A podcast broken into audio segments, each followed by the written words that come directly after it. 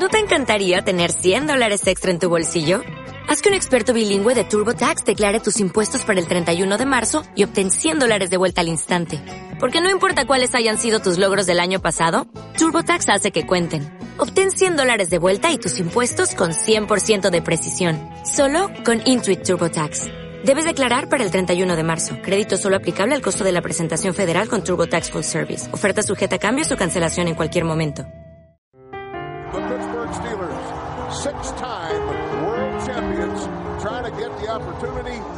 To seventh. Come on. Feel it coming in the air. Take the calculated risk associated with victory. Hey, whatever it takes, do your job today. We do it together. We are an unstoppable force. Show the champions you are right here. Respond. Right there. All right, we ride, all right, we ride, all right, we ride. Let's ride, let's ride. Who gonna run this down tonight? We are, yeah, I said it, we are. This is Rock Nation. Your allegiance. Get your fatigues on. All black, everything. Black cards, black cars, all black, everything. And I drop the black shirts. Riding with they. I get more in depth if you boys really rhythm enough. This is not familiar. I'll explain later. But for now, let me get back to this paper. I'm a couple bands down and I'm trying to get back. I gave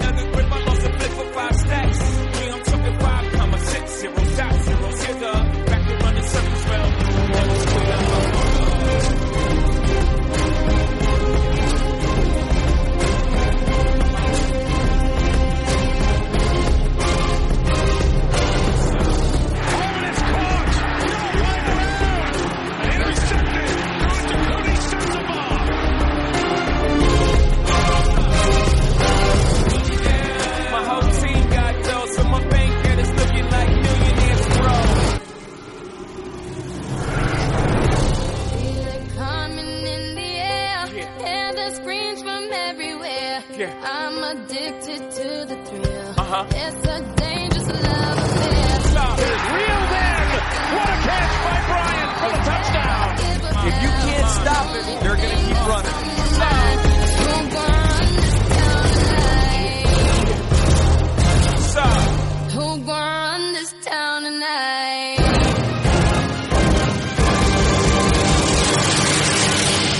Yeah. Yeah. I mean, this is what legends are made of.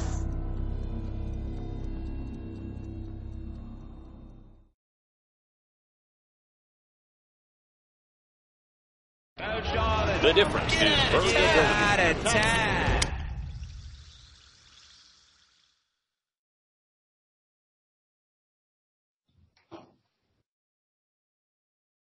Amigos de Steelers 360, sean ustedes bienvenidos a, a este su podcast Steelers 360. eh, y, y- y bueno, ya, ya tuvimos la primera semana de, de NFL eh, y estuvo para nosotros realmente desastrosa. Eh, ya platicaremos un poquito de eso y, también platicar un poco de lo que va a ser el partido del día de mañana. Eh, les saluda Carlos Ortega desde la Ciudad de México eh, y el día de hoy, estamos grabándolo en sábado a media, a media mañana, el día de hoy me da mucho gusto saludar hasta Barcelona, España, al señor José Luis Lugo. José Luis, ¿cómo estás? Muy buena tarde para ti. ¿Qué tal, Carlos? ¿Cómo estás? Eh, a mis compañeros también, buenas tardes allá. Ah, Aquí, allá en México, buenos días. Eh, pues vamos a darle, ¿no? Un, un poquito a hablar de lo que nos gusta, como siempre. Gracias. Así es. Eh, hasta Tuxtla Gutiérrez, Chiapas, me da mucho gusto saludar a Luis Fernando Espinosa. Luis Fernando, ¿cómo estás? ¿Qué tal, Carlos? Muy buena tarde, buen día por allá, Jos- buena noche eh, por allá, José Luis, y a todos los que nos amablemente nos escuchan. Pues sí, como bien apuntas, tras una semana pues difícil, bastante, bastante complicada, ya con nuevos bríos y arrancarle y a darle para el juego del día de mañana. Así es. Y en Monterrey tenemos al señor Daniel Valles. Mi estimado Daniel, ¿cómo estás? Muy buen día. Hola, muy buenos días, buenos días José Luis, Luis Fernando, pues aquí, ya listos para darles y a, dejar atrás esta, semana. Sí, caray. Eh, fue una fue una semana muy complicada. eh, digo, como aficionado es una semana complicada porque aguántate todas las burlas que, que llegaron desde el momento que terminó el partido, este, pero bueno, digo, finalmente, ya escribí un poco Rommel sobre eso en, en esta semana, no se lo pierdan, fue la verdad un muy buen post sobre lo que como aficionados en ocasiones tenemos que soportar, este, pero, pero sobre todo, eh, más que eso, eh, me parece que, que la forma en la que se dan las cosas, ¿no? Eh, ¿Tú cómo, cómo percibiste este partido, mi estimado Luis Fernando?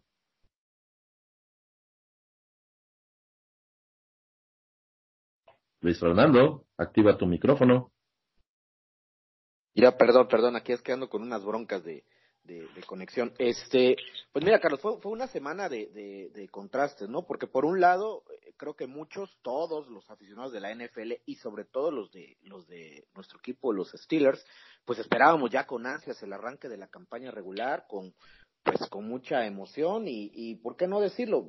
Los que teníamos, eh, quizá no al 100%, pero sí muchísima muchísima pues confianza en que iba a ser un juego reñido, pero que nos lo íbamos a llevar. Lamentablemente no se dieron así las cosas.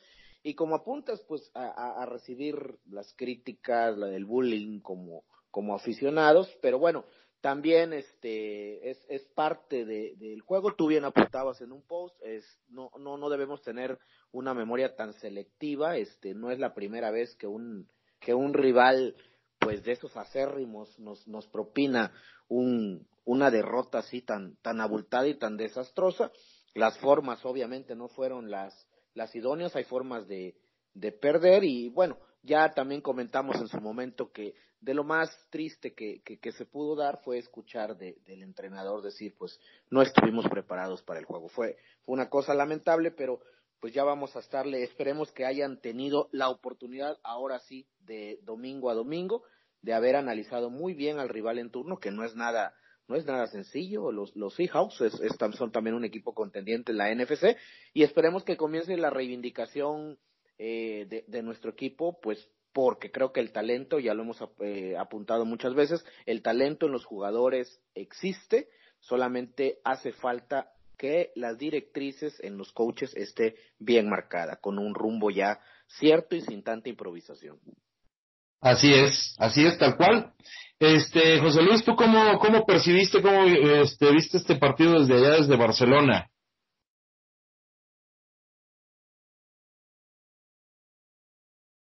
José Luis, tu micrófono. Perdón, ahora, ahora fui yo el del micrófono. Sí, eh, coincido con Luis Fernando. Creo que, que a todo el mundo nos pasa lo mismo, ¿no? Incluso, eh, pues viéndolo acá yo me tuve que desvelar y obviamente el coraje es, es doble o triple, ¿no?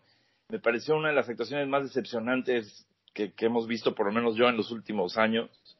Eh, como bien comenta Luis Fernando, las formas creo que son las que, las que también aquí molestan aún más. Eh, esta derrota, la verdad es que yo no la esperábamos. Eh, por tantos meses estuvimos esperando y viendo cómo se iba eh, dando toda la pretemporada para que llegara este día y bueno, esto fue lo que nos dieron. La verdad es que estuve yo viendo programas, eh, resúmenes, incluso aquí mismo lo habíamos comentado la semana pasada, y yo creo que nadie habla, o, para todos fue una sorpresa, nadie esperaba que haya, que sucediera lo que, lo, lo que pasó el, el, el, domingo pasado, porque ni las manos metimos, ¿no? Y luego adornando con comentarios como el de Tomlin, me parece fatal, o sea, una falta de respeto total para, para la gente que, que tenemos esa ilusión. Y yo sí apuntaría directamente al staff de coacheo como el principal responsable de, de, esta vergüenza, de esta vergonzosa derrota y su falta de seriedad para, para este compromiso. Así que bueno, yo creo que es generalizado el, el malestar en, en, la afición de los Steelers. Así es, así es, tal cual. Este, mi estimado Daniel, ¿tú cómo, cómo lo percibiste? Eh, pues básicamente había un equipo sin Tony Son. No sabía si era equipo de pretemporada, si pero con un par de series, ofensiva y defensiva, nos leyeron, nos mataron. Fin de la situación. Y como bien apuntaban, las declaraciones finales fue, yo creo que fue todavía más deprimente, ¿no? Si por sí ya, está, ya estamos arrastrando a la cobija. viene la rueda de prensa y te tiran esas declaraciones y dices, válgame. Pues que hicimos, como bien apuntábamos en la semana, ¿no? Tuviste eh, cinco meses para preparar el juego y lo preparas igual que el juego de, diciembre, pues estás empinado. Simple y sencillamente del otro lado hay un gran staff de cocheo que nos estuvo scouteando bien, preparó el juego, tiene opciones A, B, C hasta la Z y nosotros tenemos A, B y échate un volado y pues aquí se notó básicamente. El staff de cocheo realmente deja mucho que desear, esperemos, vamos a ver cómo preparan el juego contra los Seahawks que tampoco son una perita en dulce, ¿no? Correcto, correcto. Este, José Luis, eh, tres jugadores que te hayan decepcionado terriblemente en este partido. Mm, uy, nada más tres porque porque tengo más. Eh, no, yo creo, yo creo que Ben sería el principal, ¿no? Este, volando muchos pases, haciendo tontería y media, obviamente cuando cerraron el juego por tierra, sabíamos que darle la responsabilidad al brazo de Ben iba a terminar algo así. Para mí Ben Roethlisberger es, es uno de los principales. Eh, Moncrief, hijo, no, no digo el, el adjetivo aquí porque estamos al aire, pero de verdad me pareció fatal. Y no sé a quién más podría poner así como de los principales. Eh, Villanueva tal vez, que también se ve que venía dormido, como, como arranca siempre las, las temporadas.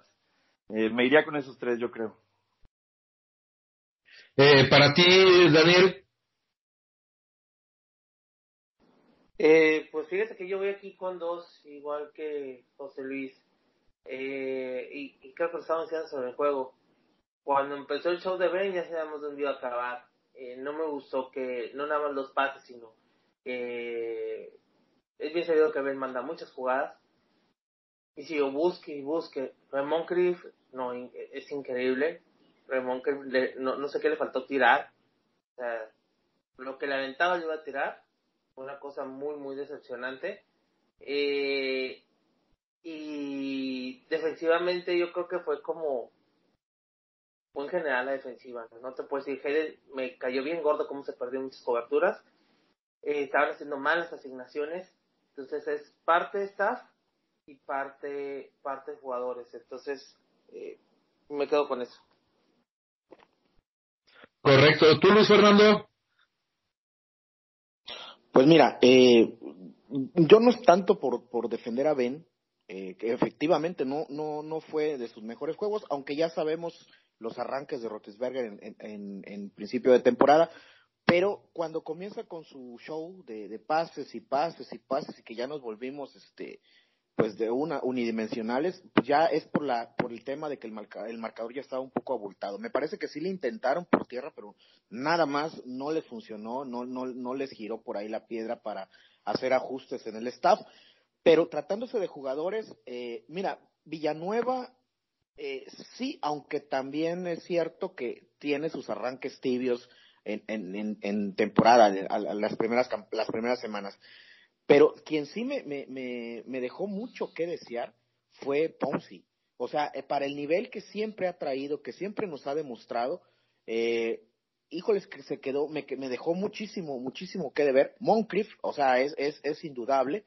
Y del lado defensivo, mira, no se lo quiero achacar tanto porque también creo que fue una, una cuestión de cómo las asignaturas que le dieron a cada jugador, pero yo vi, por ejemplo, a, a, a Vince Williams correteando a, Edelman, eh, a, Josh Gordon, perdón, eh, híjoles, pues era un juego, era un, era un, un, un este, un reto desigual, no, no tenía ni cómo, y pues creo que eso lo hizo ver, lo hizo ver mal a, mi parecer al, al gran Vince Williams, pero como apunta Daniel, eh, mucho tiene que ver también cómo leyeron y qué asignaturas le ponían por ahí el staff de coacheo, Kit Butler específicamente.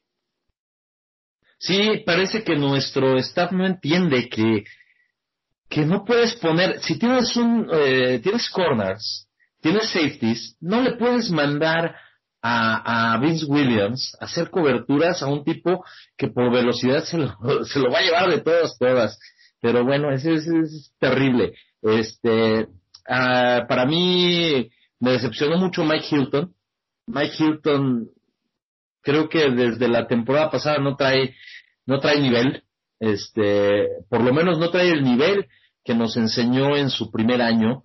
Eh, perdido en la jugada aquella del, del touchdown larguísimo, donde sí efectivamente se equivoca Kelly, pero quien suelta primero la, asignatura, la primera que tuvo, fue este Mike Hilton, que es el que estaba eh, eh, alineado frente a, Dorset, si mal no recuerdo. Este, y, y, se la deja Kelly, y Kelly, bueno, se pierde. Eh, también me decepciona mucho eh, Terrell Edmonds, este, de la misma forma, ¿no? Perdiendo, perdiendo asignaturas en el otro touchdown, en el de Gordon, eh, eh, perdido totalmente, este, en el mismo de Dorset, jamás eh, fue a apoyar a, Kelly eh, y, y, lo vi mal. Este, y finalmente, eh, obviamente Moncrief, lo de Moncrief eh, fue, fue lamentable, diez pases le, lanzaron y solamente se pudo quedar con tres y además tres pases en los cuales acumuló siete yardas en total. O sea, ¿qué onda? No, no, no, vaya, ni siquiera llegó a diez yardas con esos tres pases. Siete yardas en total. De esos diez pases tiró cuatro, así claros, le marcaron cuatro drops. Este, lo comentábamos el otro día, ¿no? Eh, el promedio de, de, drops por temporada que tiene Moncrief es de cuatro, lo máximo que había tenido. Eran cuatro en una sola temporada. Bueno, pues ahorita esperemos ya no se le caiga ninguno porque ya cubrió su cuota para toda la temporada, ¿no? pero, pero, digo, este, ni, ni hablar. Eh, ven, yo creo que y lo comentaba el otro día acertadamente, de las pocas veces que puedo decir acertadamente, pero lo comentaba en mesa de cero, este, creo que, que Ben estaba frustrado desde el inicio. O sea, parecía de alguna forma que a él no le gustó el plan de juego desde un inicio. Se le veía incómodo, se le veía este, frustrado, eh, eh, negaba mucho con la cabeza cada vez que fallaba alguna jugada o que se obtenían muy pocas yardas. Eh, yo creo que, que, Ben no estaba muy de acuerdo con el plan ofensivo, pero aún así su ejecución no fue, no fue la mejor. Eh, en cuanto al, al staff, eh, digo, ya sabemos que no planificaron. Ya sabemos que intentaron implementar este, el mismo plan de juego, tanto ofensivo como defensivo, que se, que se implementó y que dio éxito en diciembre. Eh, ¿Qué les parece a ustedes que haya sido eh, el peor defecto de este staff? Eh, ¿En qué sentido? Eh, ofensivamente, pues no hubo un plan B. El plan B era que Ben buscara a sus receptores e hiciera lo que pudiera. Y defensivamente, eh, pues simplemente no hubo una respuesta. ¿Qué fue peor? ¿El plan B de, de la ofensiva o el, el no plan B, ni plan C, ni plan de ningún tipo de la defensiva, Daniel? Pues para mí es la suma de ambas, porque si tú vieras, te voy a poner un ejemplo. Si tuvieras, no sé, algo que nos ha funcionado y que se ha implementado en otras ocasiones, es las ofensivas en reunión, porque mantienes al mismo staff defensivo. Eso te da ciertas cualidades y, y te permite caminar. No lo intentaste, ni siquiera tuviste esa, entre comillas, brillante idea. Y eso a la vez te permite eh, darle un poquito más de tiempo a la defensiva para pensar. ¿Por qué? Porque Butler estaba sobrepasado, totalmente sobrepasado. Entonces para mí son ambas. Lo de la defensiva fue, un fiasco, o sea, no hubo cero implementación, no hubo nada. no supiste cambiar, no supiste ver las asignaturas. Eh, los Bills nunca le llegaron a, Brady. ¿Por qué? Porque Brady mm, tira rapidísimo. Entonces no le estaban llegando a los Bills. No puedes hacer nada, tenías que estar pensando en algo más. Pero fue para mí la suma de ambas. Y la suma es que eh, fue un asco de, de, de planeación de juego. Para ti, Luis Fernando. Pues mira, eh, ya, ya comentaste de, el tema de la falta de creatividad, soberbia o como le querramos llamar, de pensar eh, que con el misma, la misma postura y el mismo plan del juego de la, del, del, de la temporada anterior, pues ibas a salir igual. Pues primera, no estabas en, en, en, en tu estadio, ibas a ir de visita, cosa que tampoco creo que les, les pasó por la cabeza, pero creo que para mí lo más lamentable fue ver que aun cuando te están apaleando, o, o, bueno, sí, sí apaleando, porque te estaban dominando Sí. de los dos lados de la línea, aunque el marcador no estuviera tan abultado, te estaban dominando. Tenías que mandar un mensaje anímico. Esa jugada en la yarda, eh, creo que no era ni una yarda, eran centímetros en, en la zona de gol, y mandas un, un, un, gol de campo, creo que anímicamente desde ahí dijiste, ¿sabes qué? Ya aquí está mi pañuelo blanco, ya, ya no me pegues más. Es, ese mensaje para mí fue patético porque tú, tú dices, ¿cómo le inyectas? ¿Qué, qué le dices a tu gente en, en el vestidor? ¿Cómo les vas a decir, eh, oigan, vamos a salir, vamos a, a lo-?" No, nada, o sea, ya tiraste el partido desde ese momento.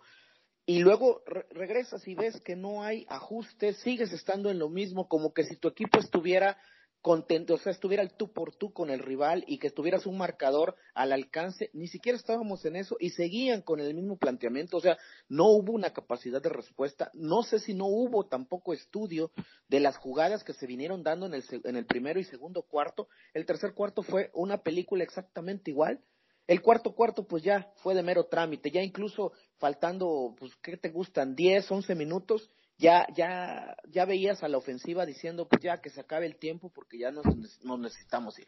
Es, ese planteamiento para mí, el no tener una capacidad de respuesta y dar por, o sea, dar por tirado el estado anímico con tanta anticipación, creo que fue lo peor que pude ver del staff de coacheo. Correcto. ¿Tú, José Luis?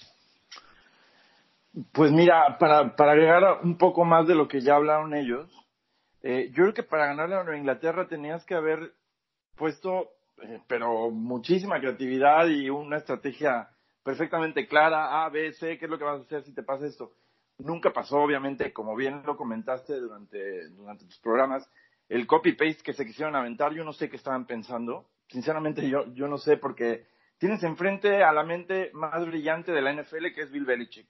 Entonces, si tú creías que con eso lo ibas a, vencer, como lo hiciste en diciembre, porque fue de los pelos también, eh, pues ya de ahí vamos súper mal, ¿no? Yo lo que, a mí lo que más me pega es el hecho de que no existió ningún ajuste, o sea, ¿cómo es posible que no ajustaron en ningún momento? O sea, como dice Luis Fernando, veías que te estaban haciendo todo eso. ¿Cuándo fue que, que en algún momento ajustaste? Ya si de plano ibas a perder y veías que ya estaba todo muy mal, hubieras tenido un poquito de creatividad como para intentar algo nuevo, tratar de sorprender alguna jugada, no, no lo sé, pero ni las manos metiste, o sea, ¿dónde estuvo la parte de ajuste? Si no es la primera vez que, que sucede.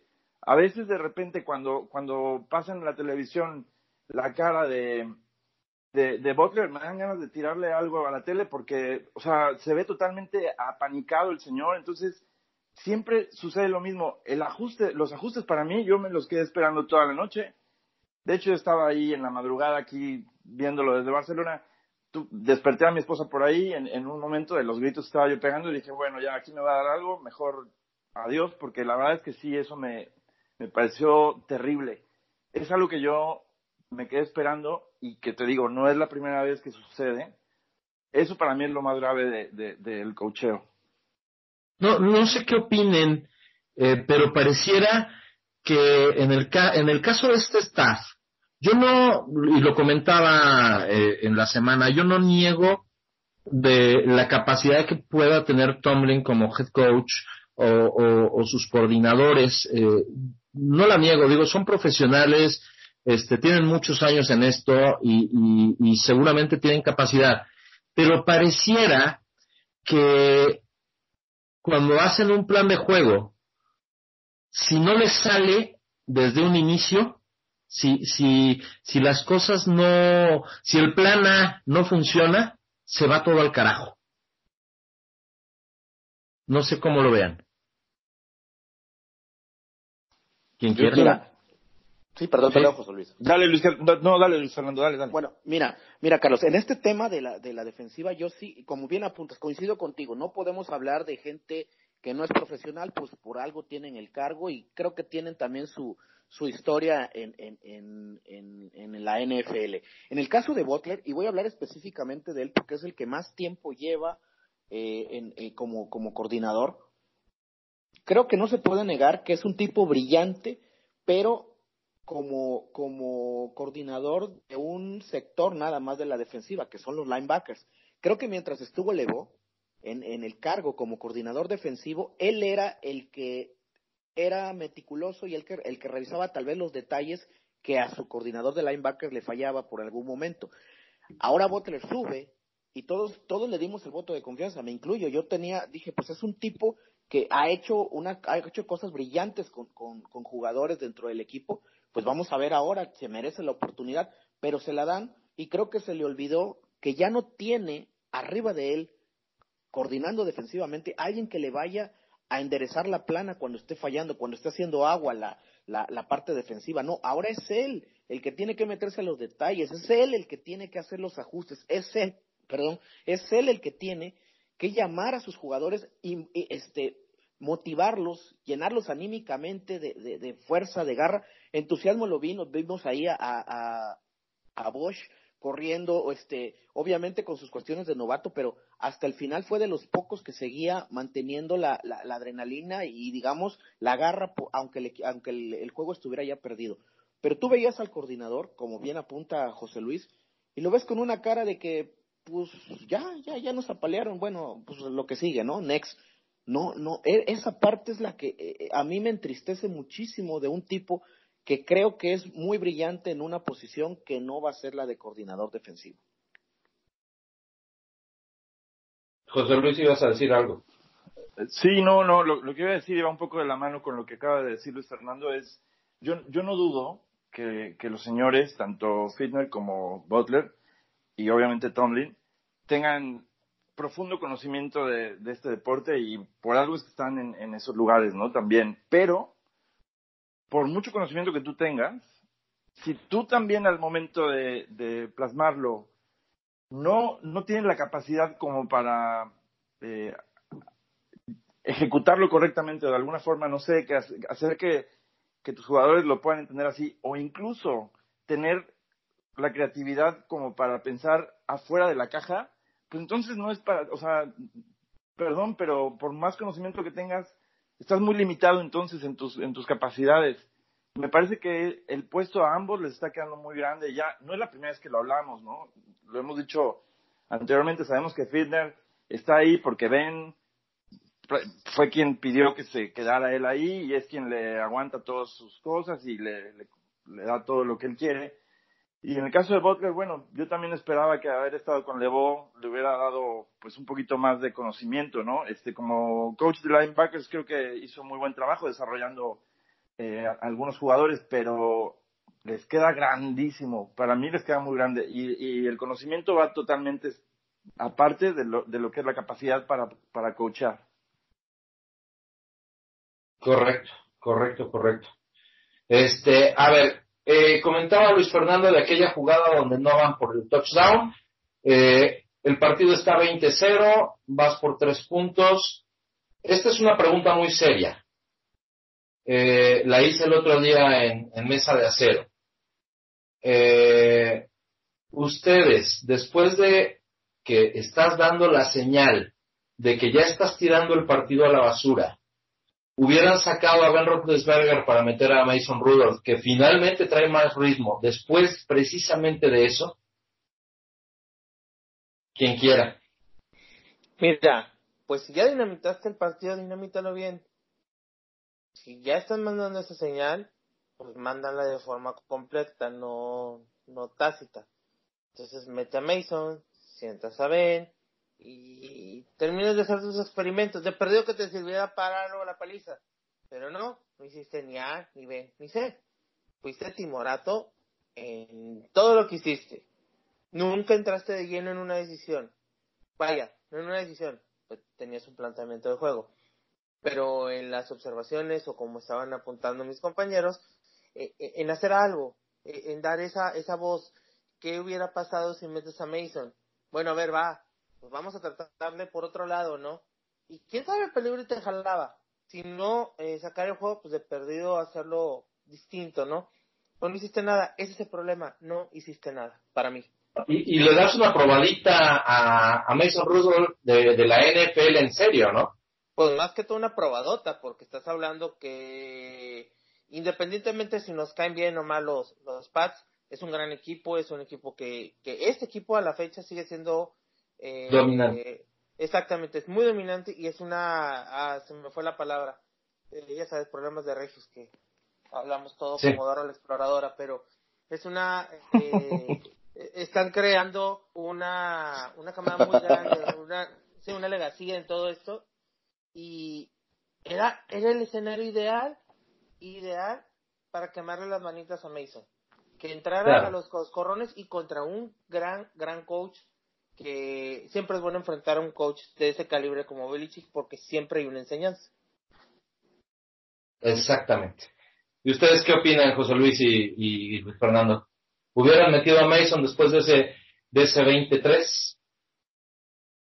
Yo sí lo metía, ¿eh?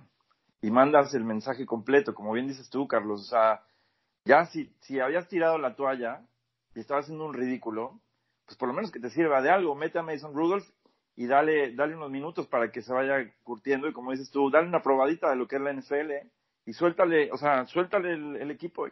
A ver qué es lo que te puede hacer. Yo, sin dudarlo, obviamente, sabemos que eso hubiera desencadenado, este, bueno, toda, toda la vanidad que tiene Ben eh, hubiera salido en las 100 semanas y a lo mejor sería contraproducente. Pero yo, por lo menos, sí lo hubiera hecho, definitivamente. Mira, Carlos, yo creo que sí, sí hubiera metido a, Mason. No sé si inmediatamente después al tema de, de- de patear ese gol de campo. Eh, yo sí lo veía eh, tal vez en los últimos 10 minutos del último cuarto, o sea, darle casi un cuarto completo, el, el último, pues, que es cuando ya estaba más que definido esto. El tema de la, del, del, del gol de campo, tal vez no sé si, me, si, si a lo mejor voy a cantinfriar un poco, y voy a tratar de dar mi, mi, mi, mi, mi opinión. Mira, el mensaje fue totalmente, estamos tirando la toalla, pero creo que Tomlin no se dio cuenta de que inconscientemente estaba mandando ese mensaje. Co- distinto a, a- a lo que había ocurrido en años anteriores, en temporadas anteriores, en la que en zona roja se la jugaban en cuarto y hacían sus jugadas Claro. sorpresa. Este, avientas esa jugada y bueno, anímicamente pues, anotas y te levantas, ¿no? Eh, ahora no lo hizo, ahora se fue como pedíamos en temporadas anteriores o en juegos anteriores, vete con el librito, toma los puntos. Ahora lo hizo, pero ahora no era el momento, a mi parecer, de ir con el librito y tomar los puntos. No, estabas demasiado, en cuanto a puntos no muy abajo, pero sí en cuanto a calidad y demostración de juego, estaban, te estaban barriendo, ya estabas perdido. Entonces, te vas con esa opción de, de librito, tomar los puntos, inconscientemente mandaste el mensaje de ya tiré la toalla. Entonces, yo creo que Tomlin ni siquiera se dio cuenta de- del- mensaje que se estaba mandando en, en la cancha. Y bueno, como bien apuntas, ya para el, el- el momento en que el marcador estaba, pues ya con los 10 minutos finales, ahí sí yo creo que hubiera metido a, a Mason Rudolph para mostrarle y que probara, como bien apuntas, un poco de la NFL en serio y ante quién, pues ante el, al- ante el campeón defensor. No, yo, yo me refería a ese punto como, como tal, porque finalmente, eh, tres jugadas después, nos hacen el touchdown larguísimo, eh, entonces, pues ya estamos 27-3. ¿Sí? Este, yo por Sí, eso sí, razón. mencionaba ese, ese punto, no, no el cuarto cuarto, no, ese punto, ¿por qué? Porque primero mandas esa señal, y después eh, eh, eh, Brady le pone el último clavo al ataúd tres jugadas después. Exacto. Sí, que fue esa jugada. Sí, sí, sí, terrible, terrible. Sí, no, no, digo, creo que nadie se imaginaba que, que, que, esos tres puntos los iban a responder con siete y además en una jugada larguísima. Eh, pero, pero así sucedió. O sea, no ibas a tener luego, luego el balón. Te, te, anotaron primero. Yo después de esos, de esos este, siete puntos que anotan, ya con el marcador 27-3 en el tercer cuarto, pero por supuesto que hubiera metido a Mason Rudolph desde ese momento, porque además cuidas un poquito a Ben, este, eh, eh, evitas eh, exponerlo a algún tipo de lesión o lo que sea, y le empiezas a dar ese juego a, a, Mason Rudolph, que además volvemos a lo mismo. ¿Quién estaba con ritmo? Pues Mason Rudolph. ¿Quién hizo toda la pretemporada? Mason Rudolph. Claro, no, y además, eh, como, como comentas también, el tema no es, pasa también por una parte mental. Eh, el hubiera no existe, no se conjuga, pero bueno, si se hubiera hecho, quién sabe, probablemente el que cambiaran la cara del que iba a comandar la ofensiva, eh, Belichick hubiera tenido que haber hecho ajustes y en esos ajustes, bueno, pudieron haber pasado también muchas cosas. Lamentablemente el hubiera, pues no existe, no se puede conjugar y se, se va a quedar como una anécdota de esas tristes para la historia de nuestro equipo. Así es, así es, pues ni hablar.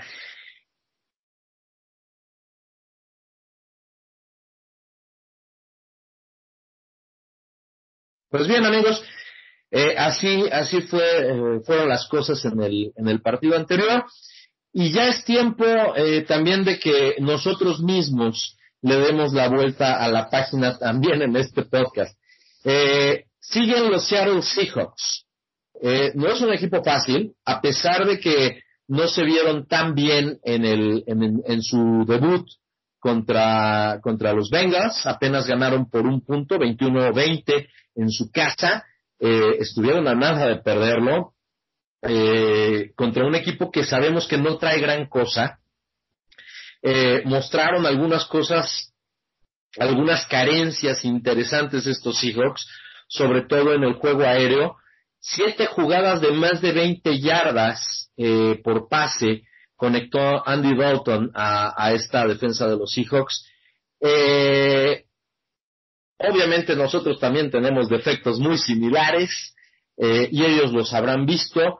Eh, ¿Qué podemos, eh, mi querido Daniel Valles, qué podemos esperar para este partido contra los Seahawks? ¿Qué puedes tú esperar? ¿Qué es lo que te gustaría ver?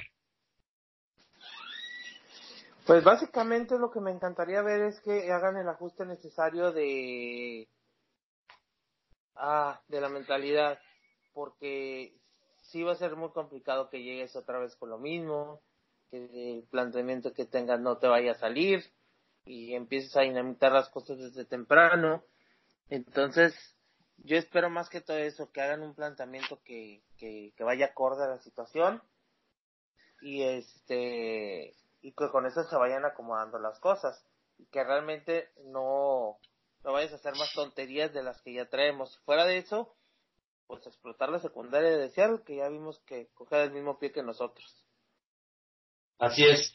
Eh, ¿Tú, José Luis?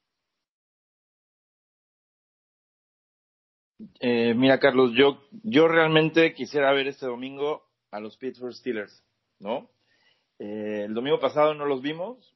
Yo sí espero que. A la caricatura. Exactamente. Yo, yo de verdad y de todo corazón espero que este domingo sí se, se aparezcan ahí en Heinz eh, ante su gente y que eso también los motive y, y, bueno, la vergüenza el domingo pasado que les sirva como para, para sacar pecho e, ir por todo. Eh, sabemos que Seattle no, no es el mismo equipo de hace algunas temporadas, pero sin embargo me parece que siguen siendo bastante competitivos. Vimos lo que pasó la semana pasada ante los Bengals, como bien comentabas. Eh, dejaron a John Ross tener el mejor partido de su carrera, eh, más de 150 yardas, si no mal recuerdo, y, y, dos touchdowns, se fue aquí el señor. Y bueno, hicieron ver a Andy Dalton como si fuera Joe Montana, tirando para más de 400 yardas y sin, sin AJ Green, ¿eh? O sea que a la secundaria de los hijos la quemaron, pero bueno, de eso sabemos bastante nosotros bien. Este, aunque por tierra no pudieron hacer casi nada, pero, pero bueno, esto, este tampoco es un flan, ¿eh? No, no hay que confundirnos. Eh, sabemos que la defensiva, a pesar de que la Legión del Boom ya, ya prácticamente está terminada, pero tienen bastante poder ahí a la defensiva, por lo cual va a ser un partido bastante complicado. Y sí, yo, yo lo que me espero es que, pues que salgamos ahí con todo y, y que tengamos un partido mucho más digno de lo que fue la semana pasada. Luis Fernando. Sí, coincido totalmente. La, la, la versión BAT que vimos este, este domingo, pues esperemos ya la hayan, la, la, la hayan sacudido. Y a mí, ¿qué, ¿qué, me gustaría ver? Es cierto, el tema de la, de la, de la Legión del Boom, pues ya fue, la, quedó demostrado en el juego con los Bengals. Ya no queda uno ni para muestra. Exacto, entonces esa, esa, pues sí, importante Bobby defensiva. Wagner. ¿Verdad? Bobby Wagner. Ah, pero, eh, pero, Pero- no, es de la, no es de la secundaria. Sí, es que el boom era el perímetro. Ajá. Ah, Eh, sí. Sí, este, entonces, a mí que sí me gustaría ver qué ingenio van a tener o qué van a tomar es Randy Figner y Tomlin para cubrir la ausencia de, de Knicks, que creo que ha sido parte, fue, parte importantísima del por qué no, no nos funcionó el ataque terrestre en, en el juego, en el juego pasado. ¿Cómo van a suplir esa parte? ¿Y cómo van a, cómo van a, a llenar o cómo van a cubrir el tema del ala cerrado? Yo no vi el ala cerrado en el juego anterior. Digo, eh, me estoy hablando obviamente en sentido, en sentido figurado. No, no, no vi, no vi que existiera las zonas del flat, tampoco las vi. Y ojalá y le den un poco más de juego a, a, a Switzer en la parte central para empezar a abrir un poco los, los espacios que permitan, obviamente, quiero volver a ver el ataque terrestre dominando y, por ende, el, el circo aéreo de Ben con este Washington y con Juju. Oye, pero, pero Nix, digo, Nix es un tipo totalmente desaprovechado. Eh, desde la temporada pasada no lo usan. Este, tiene mucho, mucho rato que cuando llegan a utilizar dos corredores, eh, ya no lo usan a él. Como, Ah, no, como, sí. como sí, no, me, me refiero a, Utilizan su formación pony, ¿no? Sí, claro, pero me refiero a la parte del bloqueo que hace Nix abriendo los huecos. O sea, eh, Claro. no, no vi que, que alguien cubriera esa falla o ese espacio o esa asignación en el juego pasado. No lo vi. No. Y las pocas veces que trataron de hacerlo con este con McDonald, McDonald es un tipo altísimo, tiene una complexión enorme, pero simplemente no le no, no- no, demostró, o al menos este juego no lo vi, la capacidad de bloquear este a la, a la que tiene este Nix. Sí, no, obviamente. Y, y yo no sé, digo, ahorita todavía no se ha dado ninguna noticia, pero no me extrañaría si lo de Knicks va para varias semanas, como se habla, eh, que vayan a activar a, a, a Trey Edmonds, eh, que puede jugar en un momento dado como fullback, tiene muy buen bloqueo este muchacho. Este, pero, pero hay que ver, hay que ver qué es lo que va a pasar, porque también, repito, si están jugando prácticamente 100 fullback, digo, en un momento dado, para alinearse, podría ser incluso hasta Greenville. Eh, en cuanto a lo de los alas cerradas, Luis Fernando, creo que además de todo, este, el propio Belichick nos dio una lección el partido pasado de cómo jugar sin ala cerrada y correr el balón, ¿eh? ¿Y cómo te anulan? Claro, por la parte de fuera, de los tackles. O sea, Así esto- es. Sí, sí, sí. Y tenemos gente que sabe correr por fuera de los tackles. Sí, sí, sí, totalmente, totalmente de acuerdo. Porque además, metiendo cuatro receptores o tres receptores, abres la formación. Este, y, y, y puedes eh, en un momento dado llegar a- a correr por fuera. Pero bueno, eh, hay que ver, desgraciadamente, a, a Figner le falta esa, esa chispa de creatividad, ¿no? Eh, la historia, y, lo publiqué en un post esta semana, la historia nos dice que, que los Steelers después de, de una derrota eh, así de dolorosa por más de 20 puntos en la era Tomlin, a la semana siguiente siempre ganan. Eh, bueno, excepto una vez, su primera vez, curiosamente. Eh, eh, yo espero realmente que, que, se pueda eh, ganar.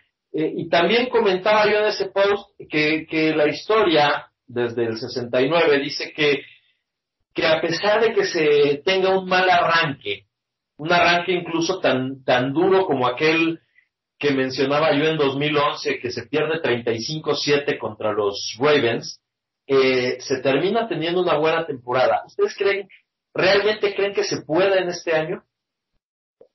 Quien quiera. Híjoles, pues yo te diré que ahí están las, las ganas de que suceda. Yo creo que tenemos eh, muchísimos recursos, tenemos un gran equipo, pero ya, disculpa, pero digo, ya lo traíamos desde hace un poquito de tiempo, pero la duda del staff ahorita creció de una forma exponencial. No sé si con este staff nos alcance para el séptimo. Yo creo que nos alcanza para playoff, para llegar, me explico.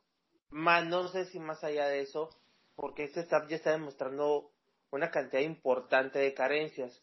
Carencias que sobre la marcha eh, en una en playoff, eso es lo que te va a, posicionar al, al, siguiente juego, el que llegues con un gran planteamiento. Y si ese planteamiento no sale perfectamente como lo tengas, tienes una determinada cantidad de variables para contrarrestar. ¿Acaso es lo que no veo entonces? Yo creo, para mí, que nos va a alcanzar para llegar a playoff, pero hasta ahí. Ah, sí, sí, sí. De hecho, eh, es curioso. En ninguna de esas 19 temporadas que se perdiendo, eh, se llegó al Super Bowl, ¿eh? En ninguna. Así, en ninguna. Ni Nol, las siete ocasiones que empezó perdiendo, ni Cowher, las siete ocasiones que empezó perdiendo, ni, ni, ni Tomlin en las cinco ocasiones que ha empezado sin ganar, porque incluí también el partido de la, de la temporada pasada, eh, llegó a alcanzar para playoff, pero jamás alcanzó para el Super Bowl. O sea, ese ya es una mala, es una mala señal de entrada. Sí, yo creo que, que me quedo con esa misma señal. Y como te comentaba, yo creo que, que con lo que tenemos a nivel staff nos alcanza para cumplir a playoff pero no más. No, no, no veo por dónde. ¿Tú, José Luis? Pues mira, me ganó, me ganó Dani el comentario. Creo que yo pienso exactamente igual que él. Eh, hay que poner los pies en la tierra y darnos cuenta que, que con este staff estamos muy cortos. O sea, por más de que tengas un talento increíble en el equipo y, playmakers o jugadores que puedan hacer la diferencia, eh, cuando llegue el momento crucial. Eh, ya vimos la semana pasada qué es lo que qué es lo que vas a tener, o sea, no hay una reacción, no hay un ajuste, no hay creatividad, no hay por dónde. No estamos tampoco tirándonos al al, drama.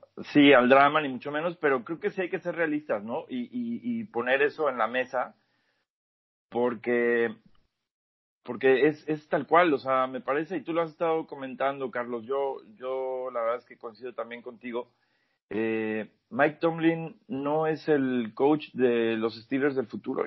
Él eh, ya terminó, pero como bien comentas, no le han avisado todavía, ¿no? Y se irá de la mano de Ben, eh, porque ese va a ser el, cambio generacional que vendrá ahora. me gustaría pensar que sí, como aficionados y, siempre tenemos la idea de, pues, de ir con toda la expectativa y con el corazón, pensar que todo puede suceder pero pues la realidad es que no, mientras tengas este tipo de, decisiones y planeaciones en los juegos, difícilmente va a suceder. Correcto. Luis Fernando, ¿alcanzará después de perder este primer partido para tener una temporada buena, sin hablar de Super Bowl? Sí, yo creo que sí. El, el, talento, como ya apuntaban, existe.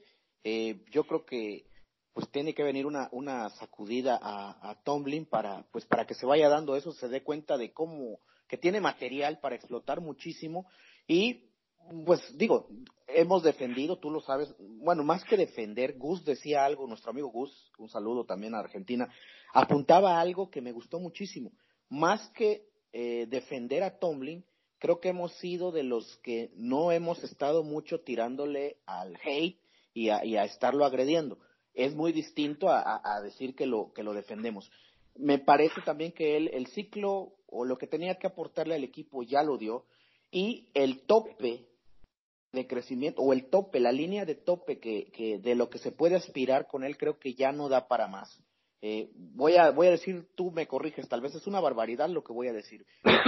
es una mezcla de que no es un mal coach, pero no es el coach que ya se necesita. Eh, pasó hace muchos años con, eh, con los Delfines de Miami y Don Shula.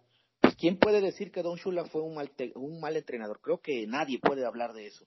Sin embargo, llegó el momento en el que quedó rebasado o se quedó estancado, digamos, en, en, en cómo venía trabajando con su equipo, con cuando tuvo a Dan Marino. Y, y no, no logró nada con el mejor coreback que tuvo. Nada, y, y, llegó un momento en el que la generación le ganó. Llegó Bill Parcells y, y, y seleccionó a los Patriotas, y bueno, eh, perdón, seleccionó a Drew Bledsoe con los Patriotas, y entonces los Patriotas se comenzaron a volver para los que también, para mis amigos Patriots, que también existieron los Patriotas antes de Tom Brady, Bill Parcells comenzó a armar un trabuco con esos Patriots, con Drew Bledsoe, que le ganó la partida en esa división a Miami, aún teniendo el equipazo y el coreback que, que tuvo este Don Shula.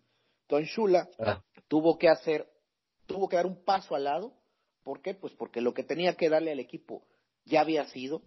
Y comenzó, bueno, no, no, no, no recuerdo una, un, entrenador pues con igual pues con la, la, la, igual el igual éxito que tuvo este Shula, pero el ejemplo al que voy es supo el momento en el que dijo ya no tengo más que darle al, equipo. Creo que Tomlin está en esa, en esa exactamente en esa postura. Ya no tiene algo más que darle a este equipo. Va a ser muy difícil que un entrenador que por todo el tiempo que, que ha llevado el equipo no se ha enfocado en pulir detalles, en enfocarse a los detalles, que es lo que hace la diferencia de un buen entrenador a un gran entrenador, eso ya no lo va a hacer. Entonces creo que ya el ciclo está concluido por ahí.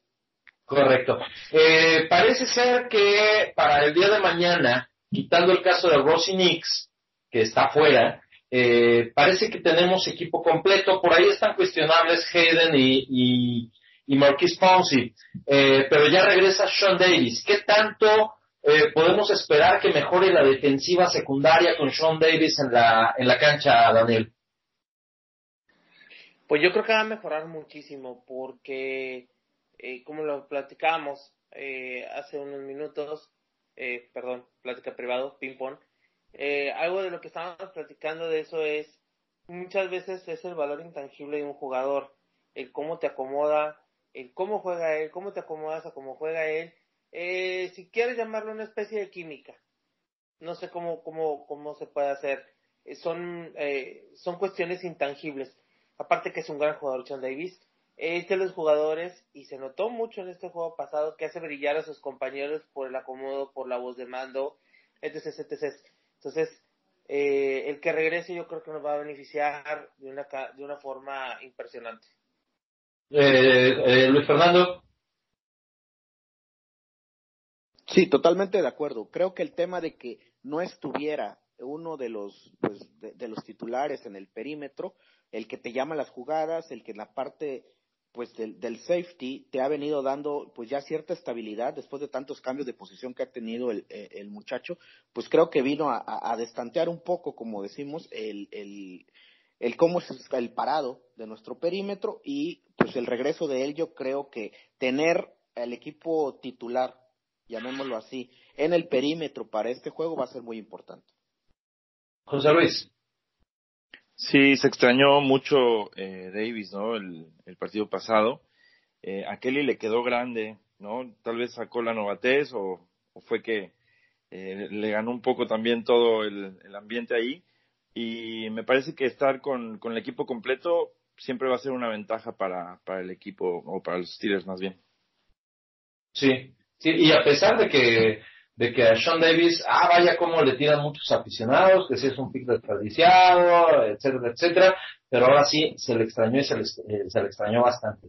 Eh, eh, existe la posibilidad de que si Joe Hayden no está al 100, que sí va a estar al 100. O sea, vamos a ser francos, si ya entrenó ayer, seguramente estará al 100% pero se habla de que en un momento dado podría estar Artie Burns, nada más y nada menos. Eh, si tiene la oportunidad de estar en la cancha en algún momento Artie Burns, eh, ¿empezará su camino hacia la reivindicación, Daniel? Como lo hemos apuntado varias veces, sí, hemos, sí le hemos tirado mucho a Artie Burns, pero le hemos tirado por una forma de no entendimiento, no sé cómo explicarlo, porque, y, y, y, recapitulo mucho de lo que hemos dicho, el tipo es un portento atlético, tiene velocidad, en las pretemporadas siempre da una pretemporada que dice, puta, esta es la buena de él, y por las circunstancias que tú quieres se cae. Sí. Yo sigo teniendo esa, eh, no es fe ciega en Artie Burns, porque no, realmente no es, pero sí tengo la esperanza de que ese primer pick sea un primer pick va a acabar rápido. Entonces, yo espero Ah, que tenga la oportunidad, que luzca y eh, yo no soy de dinamitar jugadores, al contrario, yo espero que nos den incluso muchísimo más de lo que esperamos de ellos o que se reivindiquen porque eso al equipo eh, siempre le va a beneficiar. Correcto, José Luis.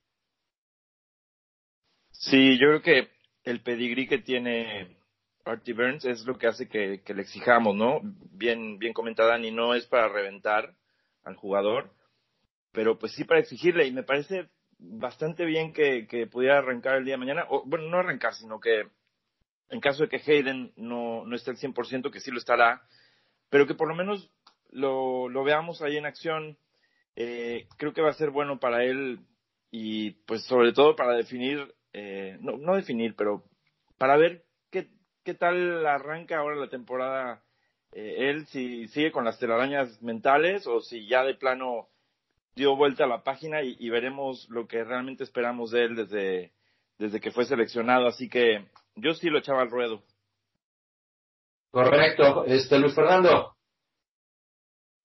Pues sí, ojalá, ojalá y sea una reivindicación personal y como, como jugador y como persona, pues todas esas telarañas que dice José Luis que ha tenido en la cabeza, se las pueda sacudir y que haga un, un papel, este, pues, pues decente si es que llegara a ser requerido, con el hecho de que juegue bien, que juegue a, a un nivel, pues, no, no al que le hemos visto en las últimas campañas y sobre todo ya no verle en su rostro ese el espanto que, que se le veía cada vez que entraba al juego, yo creo que Sí.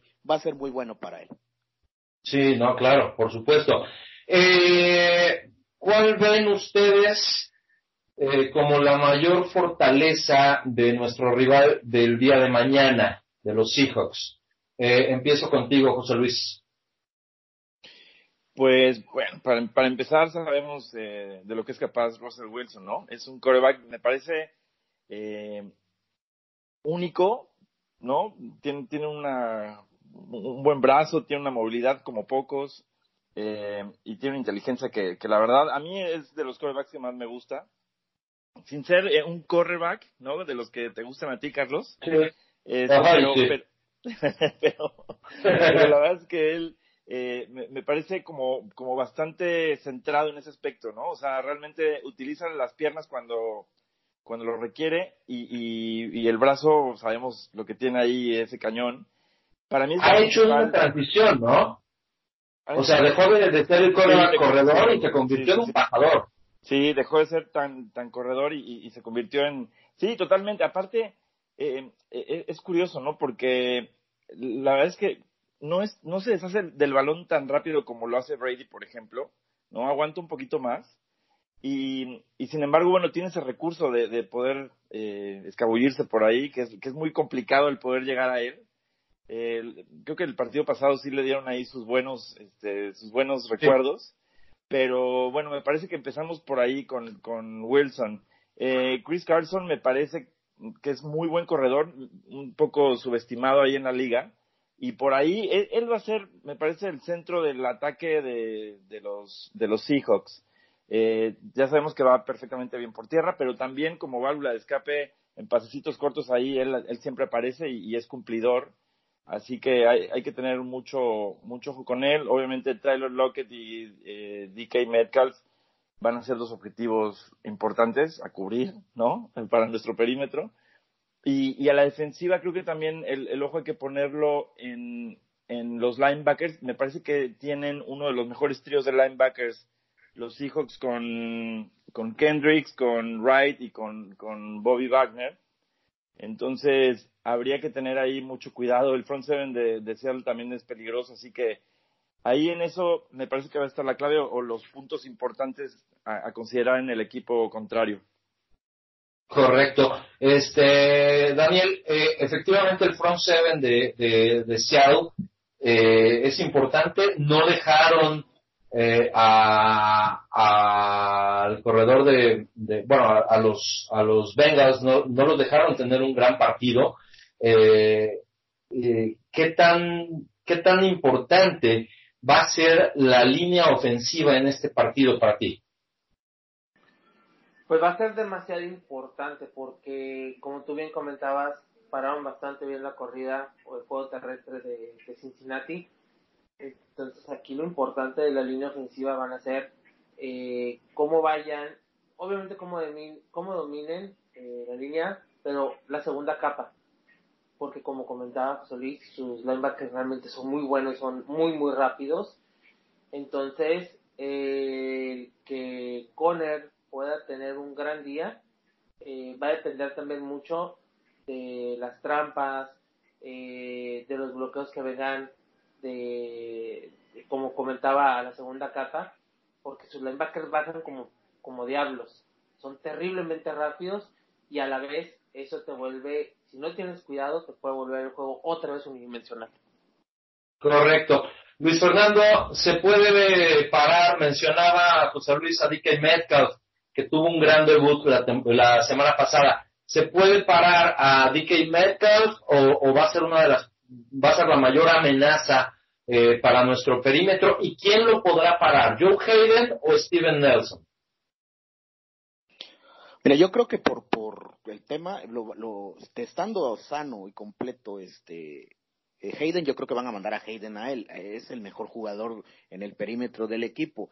Eh, con, y estando Sean Davis cubriendo esa parte detrás de, la zona donde se vaya a alinear este Metcalf, me parece que por ahí podría ser. Y como bien apuntas, el tema de la, de la trinchera va a ser muy importante. Es cierto lo que apunta Daniel. Eh, la, la línea de los linebackers de, de, de Seahawks es, es rapidísima, pero en esa rapidez, digo, no le quiero jugar al coach, ni mucho menos, porque no lo soy, pero se le puede jugar para tener, hacerlo precisamente el punto débil, porque en esos disparos tan rápido, tú puedes sacar jugadas retardadas o de play action, y por ahí puedes ir comenzar a abrir los huecos que te permitan irle ganando e ir desgastando a ese front seven que es, que es de mucho respeto por parte de los, de los Seahawks. Correcto. Eh, mencionaban a, Russell Wilson. Este, eh, ¿qué tan, qué tanto va a tener que mejorar? Porque el partido pasado fue una de las, de las debilidades, a pesar de que los habíamos visto también en la pretemporada, pero fue una de las debilidades nuestra, nuestros tres frontales. ¿Qué tanto tienen que mejorar esos tres frontales para que Russell Wilson no nos haga daño, tratar de mantenerlo en el bolsillo y que los linebackers puedan llegarle. Eh, Luis Fernando. Mira, eh, Russell Wilson ha, ha, ha, crecido en una cuestión, creo que, que muy importante, ha madurado muchísimo porque de aquel corredor que incluso sin que fuera su fuerte el correr, le diseñaban jugadas para que aprovechara pues, las piernas y, y, poder maltratar a la defensiva rival. Ahora hizo ya una especie de migración a ser un coreback más de, la bolsa de protección, de salir a los costados solamente cuando ésta se rompe, pero ya no por diseño de jugadas, sino por una cuestión de, pues, de improvisación en el momento en que se colapse la bolsa. Creo que esa parte, eh, sobre todo Tweet, que fue del que vimos un, un, una pretemporada pues fantástica, creo que de él y, y sobre todo Hargrave, que eh, pues siendo nuestro tackle nariz, eh, tú apuntabas muy bien en un post, es de lo poco rescatable que tuvimos el juego pasado. O sea, por, por, por la línea del centro fue muy difícil que, que, que Nueva Inglaterra pudiera, pudiera avanzar. Yo creo que esta, en esta ocasión Hargrave y Tweet van a ser importantísimos para que mantener a Russell Wilson en la línea, en la bolsa, que no le permitan salir a hacer las jugadas estas de rollout y la presión de Watt y de Dupri por el otro lado sean los que empiecen a hacer el, el, el, trabajo. Porque si, si le permiten hacer esas jugadas y lanzar el balón, ya no tanto correr, sino lanzar el balón, creo que sí nos van a hacer mucho daño. Correcto, José Luis. Sí, no, hablabas eh, de la evolución de Russell Wilson y, y, claramente, bueno, dejó de correr y se convirtió ya en un, en un pasador un poco más de dentro de la bolsa, ¿no? E, eso te va a dar la ventaja como para poder ir eh, sobre él, ¿no? El, tema es de que, bueno, no tenemos mucha referencia porque la semana pasada eh, sabemos que no vimos nada absolutamente de, ni de la defensiva ni de la ofensiva, o sea que no, no va a ser un, parámetro, pero, pero sí eh, sería clave el hecho de, de, poder presionarlo y de ir por él eh, lo, lo, más que se pueda. Eh, yo sí creo que en esta ocasión, eh, entre Tweet, eh, Hargrave y Hayward, van a, van a abrir los espacios como para que pueda entrar, eh, pues no, no solamente Dupree y Watt, sino el mismo Bush que Luis Fernando comentaba la semana pasada, como para darle ahí un recuerdito. Entonces, eh, yo sí creo que esta vez vamos a ver un poco más de presión hacia, hacia el coreback. Eh, Daniel, este, ¿quién tiene que mejorar más en esa línea defensiva? Pues para mí es Cam. Eh, para mí es el referente de la línea defensiva. Eh, para mí él es uno de los capitanes incluso del equipo. Entonces, en medida que Cam eh, retome su nivel, porque realmente el juego pasado pudo haber dado más, en medida que él suba su nivel, tanto Tweet como Hargrave, que están jugando bastante bien, lo van a aumentar más.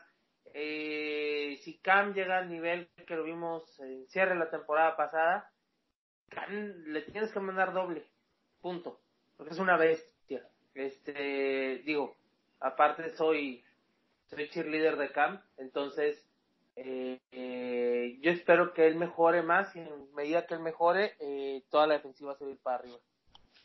De acuerdo. Correcto, totalmente. correcto. Sí, sí, sí. De acuerdo. Sí. sí, porque lo que apunta Dan es muy cierto. O sea, no, no, dejando de lado la capacidad de, de, de Cam, que ya la conocemos, el hecho de que esté en su nivel óptimo provoca que te jale doble marca. Entonces ahí es donde siempre, bueno, donde hemos visto la mejor versión de la línea defensiva de, de nuestro equipo. No, y, y, es donde, por ejemplo, eh, el año pasado, eh, Bob Dupree podía generar presión a pesar de que no lograba los sacks, venían del otro lado, pero, pero él podía generar esa presión. Y los blitz de Vince Williams también, por la parte del Así centro. Es. Sí. Así es. Pues, pues eh, mañana va a ser un partido duro. Eh, las dos veces anteriores que Seattle ha ido a Heinz Field han perdido 23, perdón, 24-0 y 21-0. Obviamente, yo no creo que el día de mañana veamos algo así. Eh, ¿Qué resultado esperan para el día de mañana ya poniéndole numeritos a la casa? José Luis, empiezo contigo. Uf, mira, no quiero decir numeritos porque la semana pasada quedamos en ridículo todos los que estamos acá. Sí. Pero yo, yo me conformo con que se saquen la espinita y ganemos. No, no sé, me parece, no sé, te podría decir un 31-17 siendo muy generoso. Pero wow. con que ganemos, aunque sea por uno, yo me doy más por bien servido. Correcto. Eh, Daniel. Yo igual, no espero tampoco tener una victoria holgada como años anteriores o juegos anteriores, pero yo me quedo más, comentaba este José Luis, que ganemos si tú quieres por uno, pero que el desempeño sea el óptimo que estamos buscando. Eso es lo que a mí me, me, yo espero ver eso, un, una mejora más que todo. Ganar, si esa mejora nos acarrea, nos exacto, si esa, si esa mejora nos acarrea eh, una cantidad importante de puntos, por supuesto, tampoco estoy diciendo que, que soy fan de estar eh, mordiéndome las uñas hasta el último segundo, pero sí las formas, si tú puedes este, el, hacer los ajustes que comentamos, con eso me doy por bien servido. Correcto, Luis Fernando.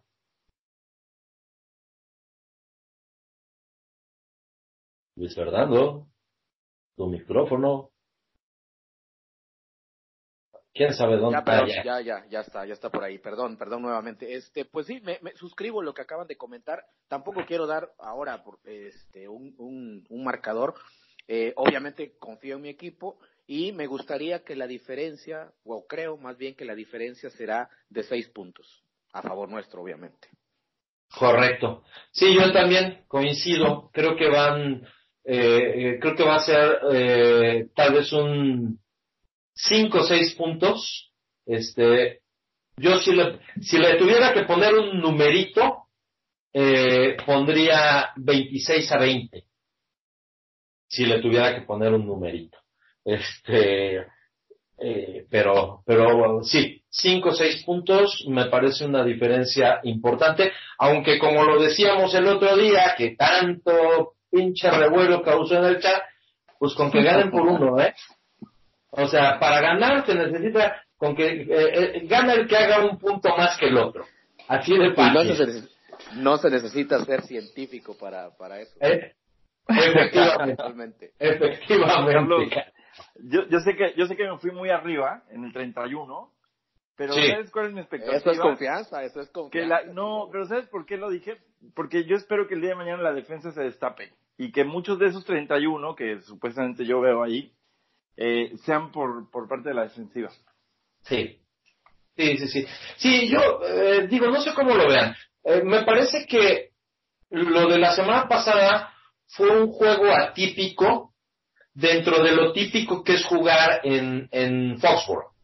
O sea, la verdad es que todos traíamos eh, mucha expectativa porque se había ganado a Nueva Inglaterra en diciembre, por los ajustes que se hicieron este, en el off-season al roster.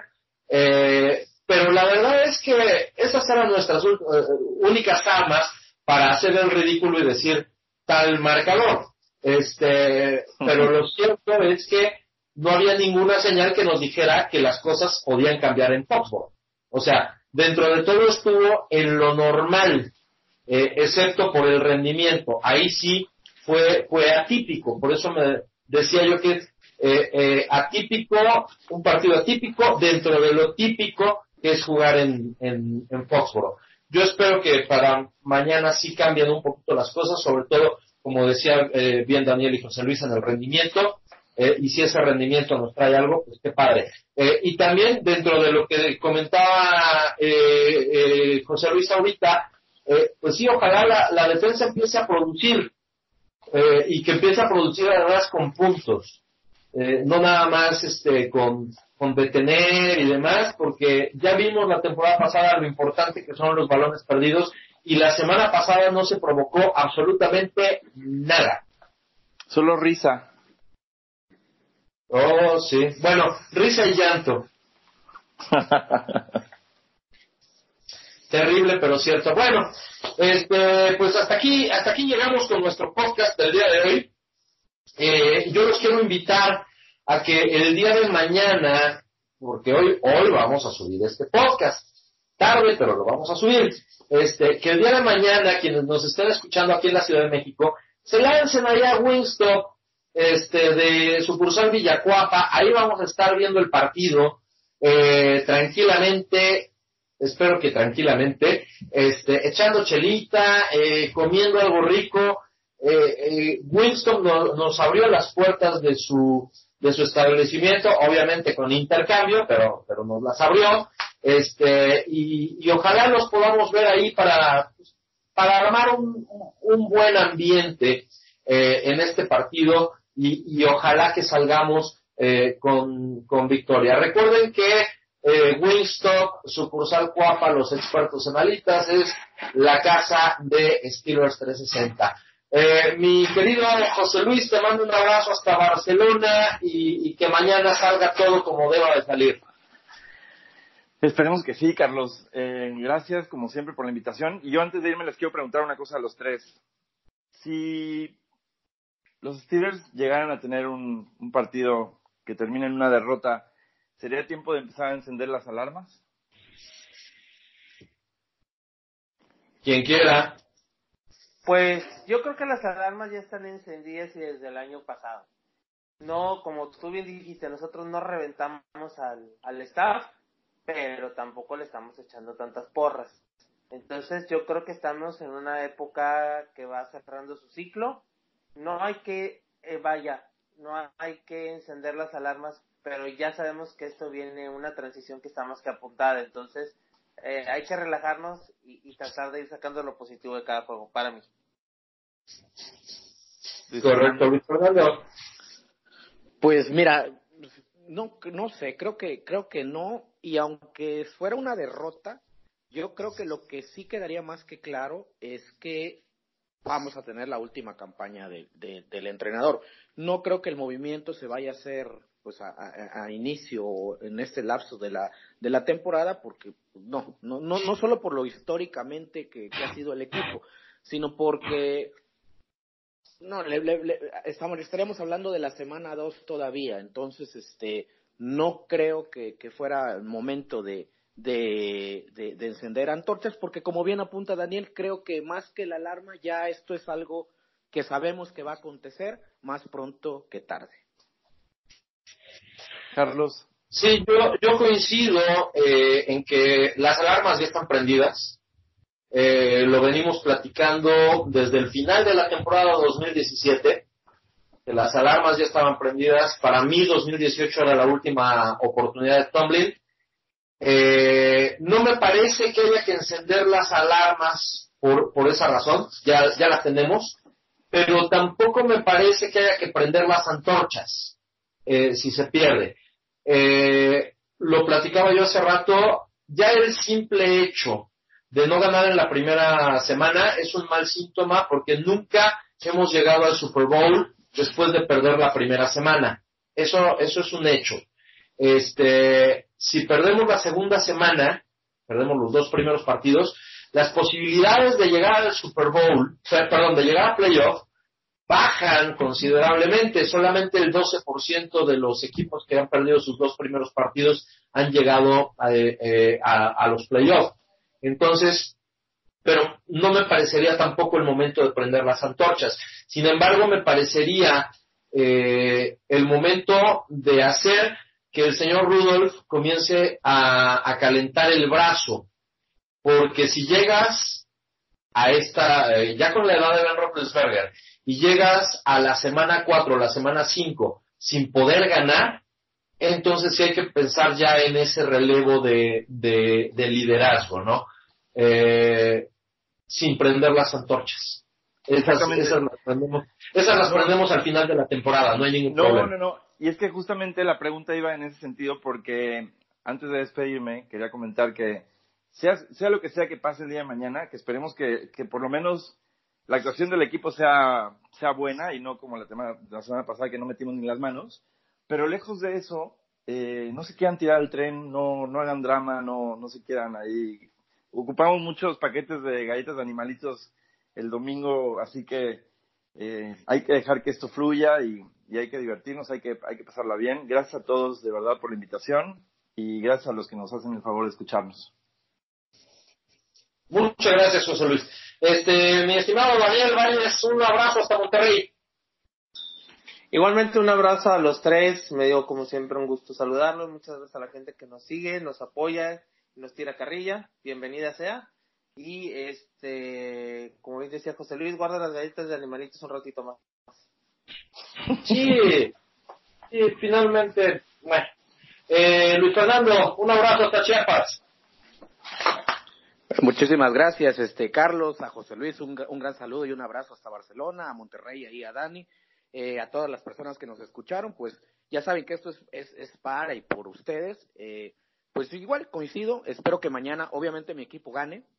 Eh, no soy un yupi yupi que voy a estar aplaudiendo todo, simplemente soy un, una persona que disfruta de este deporte, que disfruta ver a mi equipo, que voy a estar en las buenas y en las malas, pero bueno, una derrota, como dicen, no es para que nos subamos al, tren de las lamentaciones. Va a pasar, como han pasado muchísimas temporadas, incluso con coaches tan míticos que hemos tenido. Un saludo, un fuerte abrazo y nos estamos escuchando en la próxima emisión de este podcast.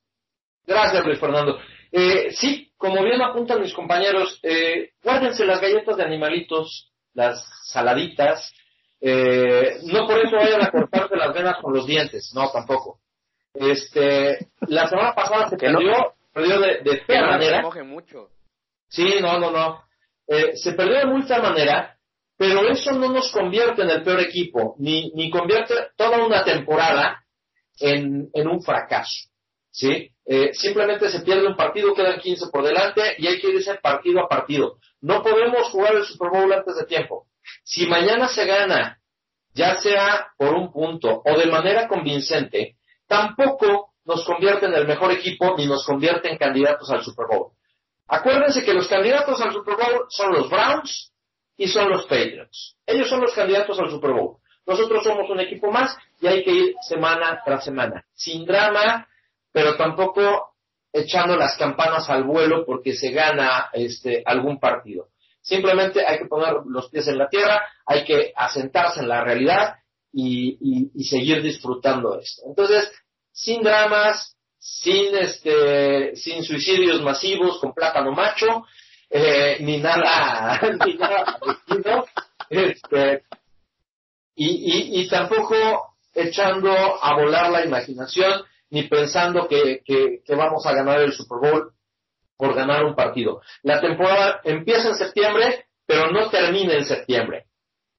Realmente esto, eh, si llegamos a noviembre, llegamos a diciembre como el año pasado, eh, sin, un rumbo, sin una señal, entonces sí nos tendríamos que preocupar. Soy Carlos Ortega desde la Ciudad de México, me da mucho gusto saludarlos.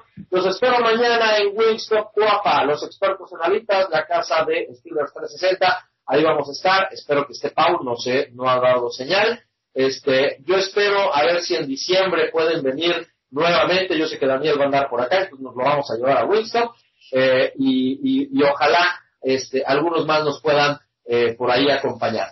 Eh, hasta la próxima, hasta el próximo sábado. Los espero el lunes en radio. Síganos en todas nuestras redes sociales, sobre todo en www.steelers360blog.com.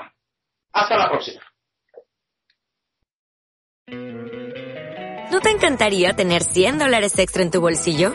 Haz que un experto bilingüe de TurboTax declare tus impuestos para el 31 de marzo y obtén 100 dólares de vuelta al instante. Porque no importa cuáles hayan sido tus logros del año pasado, TurboTax hace que cuenten. Obtén 100 dólares de vuelta y tus impuestos con 100% de precisión. Solo con Intuit TurboTax. Debes declarar para el 31 de marzo. Crédito solo aplicable al costo de la presentación federal con TurboTax Full Service. Oferta sujeta a cambios o cancelación en cualquier momento.